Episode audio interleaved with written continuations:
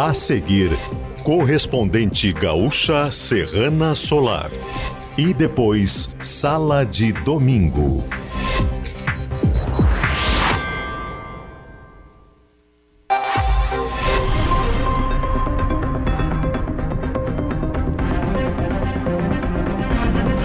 Brigada Militar abre sindicância e governo federal vai monitorar investigação de suposto racismo e excessos em prisão de motoboy em Porto Alegre. Ministro da Justiça vai a Mossoró acompanhar buscas a fugitivos de presídio federal e Lula fala em convivência, conivência de alguém do sistema. Mais de 700 mil estudantes voltam às aulas amanhã em Porto Alegre e na rede estadual. Correspondente gaúcha Serrana Solar. Ramon Nunes e Fernanda Bagatini. Muito boa tarde, agora meio-dia e 51 minutos. A temperatura é de 30 graus na capital. A Brigada Militar abriu uma sindicância para apurar a abordagem de policiais durante a prisão de um motoboy negro que foi esfaqueado por um homem branco no último sábado em Porto Alegre. Depois de uma discussão na rua Miguel Tostes, no bairro Rio Branco, motoboy Everton Henrique da Silva, de 40 anos, foi atingido no pescoço com uma faca por um homem cujo nome não foi divulgado pelas autoridades. Brigadianos do 9 Batalhão foram acionados e acabaram detendo a vítima da agressão em flagrante por desacato à autoridade. Depois, abordaram o agressor e o levaram em uma viatura. O governador Eduardo Leite pediu celeridade na investigação do caso. Integrantes da cúpula da Brigada Militar consideram que pode ter havido erros na abordagem dos policiais, mas não acreditam em racismo. O ministro dos Direitos Humanos, Silvio Almeida, se manifestou sobre o caso. Ele afirmou que isso, abre aspas, demonstra mais uma vez a forma como o racismo perverte as instituições e, por consequência, seus agentes. Fecha aspas. O ministro pediu uma análise crítica no modo de funcionamento das instituições. Silvio Almeida afirma que conversou com a ministra da Igualdade Racial, Aniele Franco, e que acompanharão o caso. O ministro da Justiça e da Segurança Pública, Ricardo Lewandowski, disse hoje que a fuga de dois presos da Penitenciária Federal de Mossoró, no Rio Grande do Norte, é um problema localizado que não afeta a segurança do sistema prisional federal. Lewandowski está em Mossoró para acompanhar as investigações e as buscas pelos dois fugitivos não afeta em hipótese nenhuma a segurança das cinco unidades prisionais federais, mas que é uma, um problema localizado e que será superado em breve com a colaboração de todos. O presidente Luiz Inácio Lula da Silva afirmou hoje em entrevista coletiva que parece que teve a conivência de alguém do sistema no episódio. Lula deu a declaração durante coletiva de imprensa na Etiópia, onde participou como convidado da cúpula da União Africana. Dito isso, nós estamos à procura dos presos, esperamos encontrá-los e, obviamente, nós queremos saber como é que esse cidadão cavaram um buraco e ninguém viu. Né? Só faltaram contratar uma escavadeira. Eu não quero acusar, mas, teoricamente, parece que teve a conivência com alguém do sistema lá dentro. O corregedor da penitenciária, juiz Walter Nunes, afirmou em entrevista ao portal G1 que as barras de ferro usadas pelos presos para rasgar parte da parede por onde eles passaram foram entregues a eles nas celas. Os dois surgiram na última quarta-feira. Eles invadiram uma casa em Mossoró na noite de sexta, fizeram famílias reféns e pediram para acessar redes e roubaram celulares. Temperatura de 30 graus em Porto Alegre, 28 em Caxias do Sul e em Santa Maria, 27 graus em Pelotas, 29 em Rio Grande e em Passo Fundo. Cleocum atualiza a previsão do tempo para as próximas horas.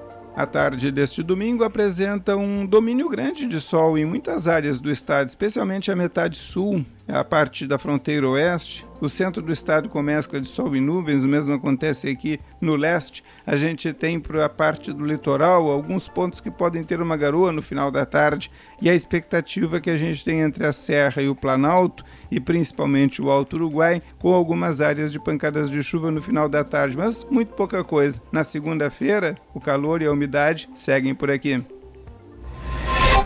Serrana Solar, a minha escolha certa. Os alunos da Rede Pública Estadual de Ensino do Rio Grande do Sul voltam às aulas amanhã. O semestre vai até o dia 12 de julho, totalizando 101 dias letivos.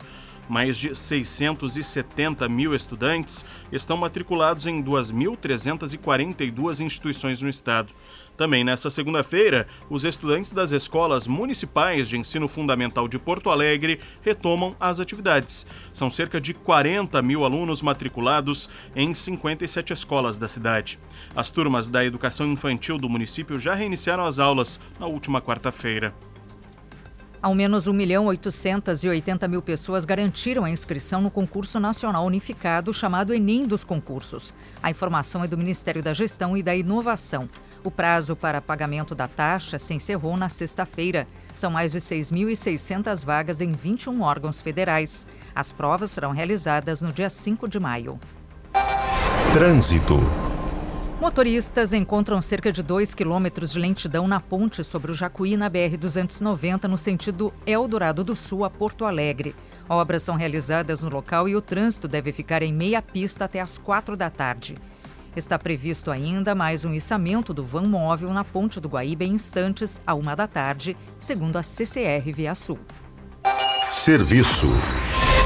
Carnaval de Rua de Porto Alegre terá cinco blocos hoje na Orla do Guaíba, na região central. O circuito começa também daqui a pouco, a uma hora da tarde, na Avenida Edvaldo Pereira Paiva, com o Bloco da Laje. Às três da tarde tem a Tribo Guaianazes, às quatro e meia o Ziriguidum, às seis horas o Bloco da Junção e às sete e meia a Banda da Saldanha. Ainda nesta edição, o primeiro-ministro de Israel afirma que frases de Lula comparando acontecimentos em Gaza ao Holocausto são vergonhosas. Homem invade delegacia e acaba morto por policiais na Serra. Há 15 anos, fazendo história em geração de energia, a distribuidora Serrana Solar é a escolha certa em sistema fotovoltaico primeiro-ministro de Israel, Benjamin Netanyahu, respondeu a uma fala do presidente Lula que afirmou mais cedo que Israel comete genocídio em Gaza e comparou os atos aos de Hitler. Segundo o premier israelense, abre aspas, as palavras do presidente do Brasil são vergonhosas e graves. Comparar Israel ao holocausto nazista e a Hitler é cruzar uma linha vermelha, fecha aspas. Netanyahu afirma ainda que convocou o embaixador brasileiro em Israel para uma dura conversa de repreensão. O ministro de Minas e Energia, Alexandre Silveira, afirmou que o consumidor residencial poderá escolher o fornecedor de energia elétrica até 2030. A afirmação foi feita em uma entrevista à TV Globo. Hoje, só grandes consumidores como as indústrias podem negociar preços e escolher fornecedores, enquanto o consumidor residencial fica restrito à distribuidora local. De acordo com o ministro, essa seria uma forma de baratear a conta de luz para esse público. Agora em Porto Alegre, 30 graus, meio-dia, 58 minutos. Um homem foi morto pela Polícia Civil após invadir uma delegacia em Farroupilha, na Serra Gaúcha. Ivanir de Matos Guimarães, de 32 anos, foi morto a tiros na noite de ontem, após ameaçar os agentes com uma barra de ferro.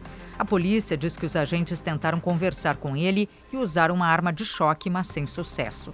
Os policiais atiraram nos pés e no peito da vítima que morreu no local. Horas antes, ele havia sido detido por desacato durante uma abordagem da Brigada Militar por direção perigosa. Um homem morreu após um acidente na BR-285 em Santo Antônio das Missões. Leandro Matias Soen, de 30 anos, era morador de Guarani das Missões. O carro dele foi atingido por um outro veículo que era conduzido por um jovem de 20 anos que estava embriagado, segundo a Brigada Militar. Ele foi preso em flagrante depois do teste do bafômetro. Um homem foi morto após arrombar um bar que estava fechado na madrugada de hoje em Passo Fundo, no norte gaúcho. Ele foi baleado no tórax pelo dono do estabelecimento. A vítima não teve a identidade divulgada. Esse é o décimo homicídio registrado em Passo Fundo em 2024. E ninguém acertou as seis dezenas da Mega Sena no sorteio realizado ontem em São Paulo. O prêmio do concurso era de 58 milhões de reais. As dezenas sorteadas foram 09, 16, 20, 47, 48 e 52. A Quina teve 65 apostas ganhadoras e cada uma vai levar 65 mil reais. O próximo sorteio da Mega Sena tem estimativa de prêmio de 87 milhões. Serrana Solar, a minha escolha certa. Você encontra o correspondente gaúcha Serrana Solar na íntegra em GZH. A próxima edição será amanhã, às 8 horas da manhã. Boa tarde. Boa tarde, bom domingo.